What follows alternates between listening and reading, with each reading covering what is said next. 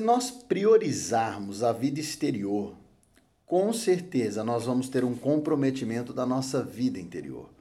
E isso tem um significado muito grande quando a gente fala de oração. Porque a oração nada mais é do que ampliar o crescimento da vida interior. E olha só, mesmo que por um breve momento eu nas minhas orações peça uma melhora na minha vida exterior. É interessante essa forma de pensar, não é? Porque quando entendemos o link ou o significado disso tudo, a nossa vida passa a ser diferente. E olha, tá falando com vocês ou tá falando para vocês um cara que eu vou dizer um negócio. A minha a minha grande deixa sempre foi a minha vida exterior. Eu sempre quis ficar jovem, eu sempre quis ser bonito, nunca fui jovem já, mas enfim. E eu até tive um colapso da minha vida interior por conta disso. Hoje eu entendi um pouquinho mais sobre essa relação. E a oração tem sido fundamental para eu continuar crescendo nesse link. Porque quando eu identificar que a minha vida interior tem que vir em primeiro plano, saiba, a minha vida exterior vai ganhar. Ela vai crescer. Mas será que é fácil ter uma vida de oração, cuidar da vida interior? Olha, não é fácil. É, Para aquele que acredita na palavra de Deus, nós já vamos perceber que não é fácil. Jó, ele fala numa das suas palavras, num dos capítulos do livro Jó, capítulo 23, ele fala: Ah, se eu soubesse aonde encontrar Deus nisso tudo. Ah, é, é mais ou menos assim: Ah, se eu soubesse realmente encontrar o significado da oração.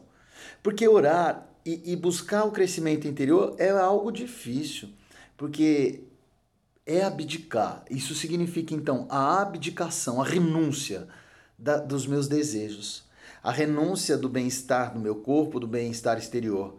E vamos dizer, hein, como isso é difícil. Às vezes, até para alguns, inclusive, impraticável.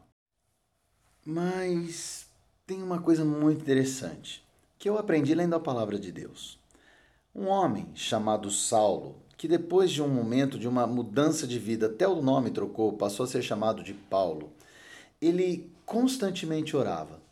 E em suas orações, olha que interessante, ele nunca pedia pela mudança das circunstâncias, nem da vida dele, nem da vida daquele, daqueles a quem ele amava. Mas ele sempre pedia para que todos, inclusive ele, viessem a conhecer a excelência de Deus, a grandiosidade daquilo que poderia mudar a vida interior dele. E ele alcançou. E numa de suas orações, em especial, a que está descrita na carta que ele escreveu aos Efésios, às pessoas que moravam em Éfeso, capítulo 1, ele diz o seguinte, que as orações dele, elas eram para que aquelas pessoas vissem com os olhos do coração a grandiosidade de Deus. Você já parou para pensar a profundidade disso? Com o meu coração, eu conseguir enxergar a grandiosidade de Deus. Quando eu de verdade alcançar a resposta da oração de Paulo, eu vou estar vivendo um mundo interior muito melhor. E aí, o meu mundo exterior vai estar voando. Que possamos então buscar o olhar a Deus com os olhos do nosso coração. Tá? E o que isso tem a ver? O que, que o coração tem a ver? São as emoções? Não. O coração é o que demanda a nossa vida. Aonde ele pulsa é para onde, em regra, nós vamos. Então, que possamos enxergar com aquilo que, em regra, comanda as nossas vidas, esse grandioso Deus. E aí, a minha oração fará um sentido.